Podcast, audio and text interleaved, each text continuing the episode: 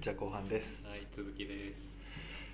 えっとじゃあ僕からの質問ですいませんね質問ばっかりで。あの通常営業とあとそれとは別になんか作品作りみたいなのされてるじゃないですか。その違いって言ったらまあめちゃくちゃあると思うんですけどなんかどう違うんですかね？違わないっていうのが私たちの考えです、おーへえ強そう。えー、すげえ。えそうですね。髪型もカラーとかももちろん全員のお客さんにっていうわけではないとは思うんですけどそのデザインとか作品撮りをやってることをきっかけにお客さんにこう提案できる幅がめっちゃ広がるしお客さんも実際やる人の方が多いうん。のでいろいろ挑戦してくれたりとか。うん。あんまりそこになんか作品撮りだからお客さんだからっていうのはあんまりないです。ああすげえいい話だ。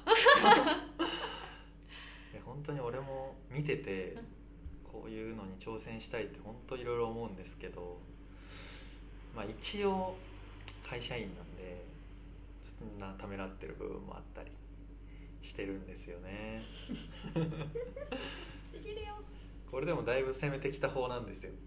うん。海老名はまだここ1年の僕しか見てないんで全然知らないと思うんですけど俺がこの5年間で築き上げてきたそのなんていうんですかねここまではやっていいよみたいな会社の中で。うん。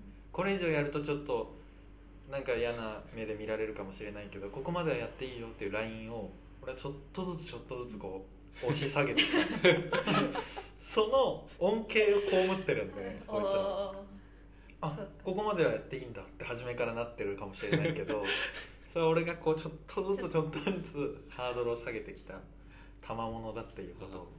ありがとうございます伝えておきたい。T シャツ着てる人がまず一人もいなかったから。あそうなんですか。そうなんですよ。まあそれはどうでもいいんですけど。まあでもきっとみんなその限られた中で頑張っておしゃれしてるんですよね。そうなんですよ。だからその限られた中でマックスでうん。その時できるデザインあを一緒に探していくみたいなのがああんま変わんないですね。あそうなんですね。すごい。素敵な仕事ですね。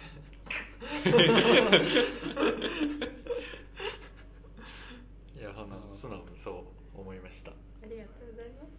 ーでもなんか僕結構意外だなと思いました。本当ですか？はい。なんか僕とかだとなんかその普段のお仕事とか依頼受けてるものと自分でこう自主制作っていうか勝手に作るものだとやっぱりなんか自主制作の方が自由度がもう無限にあるんでやりたいことをやるっていうので、特になんかそれを見た人があこの人こういうことできるからお願いしてみようとかってなるとこうあんま考えてなくただ楽しくてやってるみたいな感じだったんでなんか美容師さんもそういう考えでみんなやってるのかなって思ってたんですよ。なんかそのお店の髪切ることと作品撮りだとなんか自分のやりたい方向にこうガッとやってるものなのかなと思ってたらなんかそこを分けないっていうのは新鮮だなと思いました。以上 そういう人の方が多いとは思います、うん、多い？そんなことないか。よくわかんない。そういう人もいると思う。まあでも多分デザイナーもどんどん自分のできることが認知されていけばまたそこも変わるんじゃないかなとそうですね。何かを見てこういう感じにしてほしいって言ってくれる人もいるだろうし。はいそれができたらもっと楽しくなるよね。そうですね。というところでいつもゲストの方に聞いてる質問をさせていただくんですけどしょうもなポリシーっていう。一番気になりますね。あの本当人に話すほどでもないんだけどこだわってる。めっちゃ考えましたよ。いやでもなんか塚本さん結構あるんじゃないかなって勝手に思って。るいやわかんないですけど。教えてください。すごいこれだって思ったのがはい。しょうもななのにめっちゃ気合い入れて言うけどはい。爪伸ばさない。ああマジどうでもいいですね。ああでもなんかしょうもなくていいじゃん それはでも仕事柄ってことだけじゃなくてですか？仕事柄もだし自分も伸ばせない。自分も伸ばせない？うんストレスになっちゃう。へえ邪魔みたいな。それもう昔っからってことですか？そうかもしれません。へ もういい 邪魔ってなっちゃう以外のなんかなんかないんですか？ないんだ。面白い。いやでもなんかあるんじゃないですか？そういう、無意識な。ね爪以外はないんですか？目以外？これ邪魔みたいな。これ邪魔。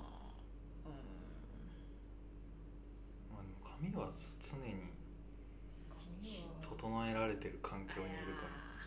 これがたまにすごい忙しすぎて髪はほんと正直半年切ってないとかありましたよ。へえ。忙しいっすね。先生が忙しくて来てくれない来てくれない来てもらえない。あの時はずっと縛ってました。へえ。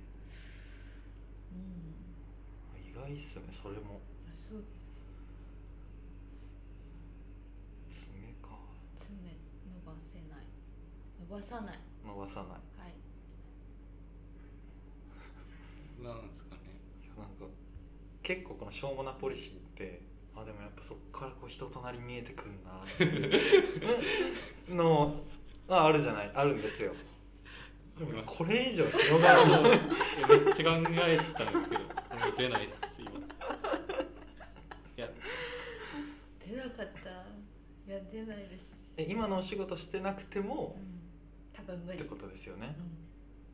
そうなってくるとちょっと話変わってくるな。本当にしょうもなかっえじゃあ逆にた、うん。一回この話を忘れて、今のお仕事をやられてるからこそ気をつけてることっていうのもあるんですか？今の仕事してるからこそ気をつけてることはうーん。あうん 回収あ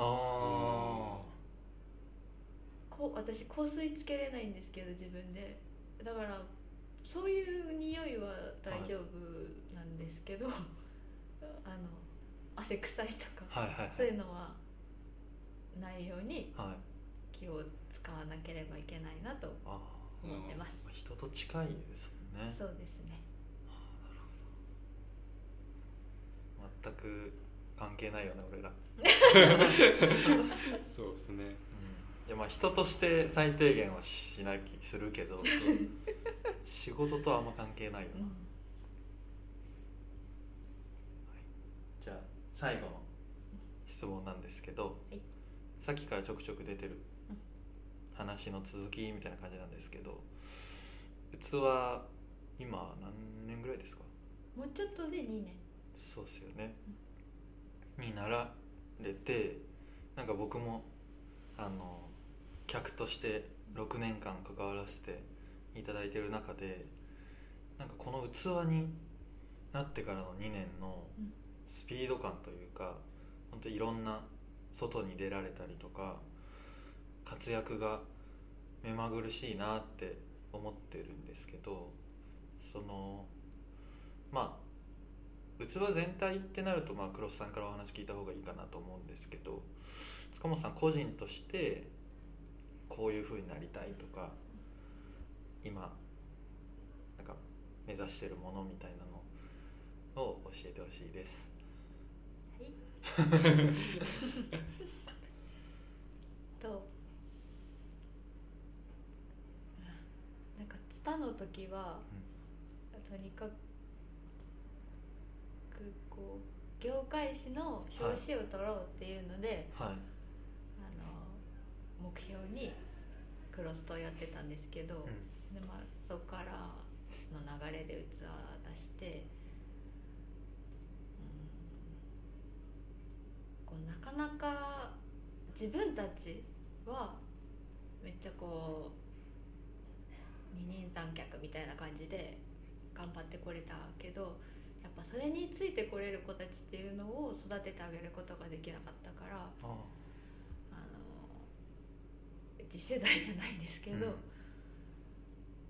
そういう仲間を増やし増やしたいじゃないけど、はいはいはいそういう活躍できる場を下の子たちのために作ってあげたいそういう場所にしていきたいが今はあります。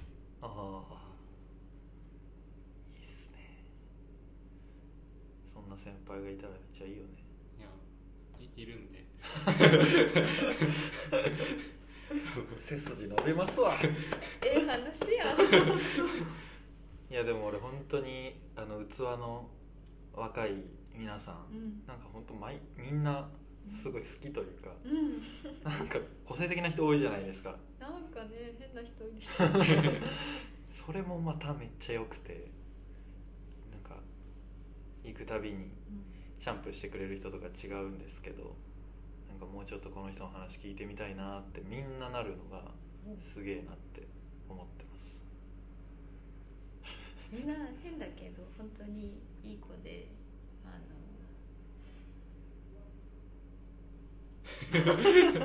お辞儀してる の本当にいい子ですそうですねはいというわけで長々とありがとうございました。ありがとうございました。あの今んとここれを聞いてくれてる人はほとんど僕と海老名の知り合いなんですけどあの高円寺に南口徒歩何分でしたっけ？数分ですね。3分ぐらい。3分ぐらい。のところに「器」っていう美容室あってもうあのめちゃめちゃいいんでチェックしてください。よろしくお願いします。ありがとうございました。ありがとうござあいました。りがとうございました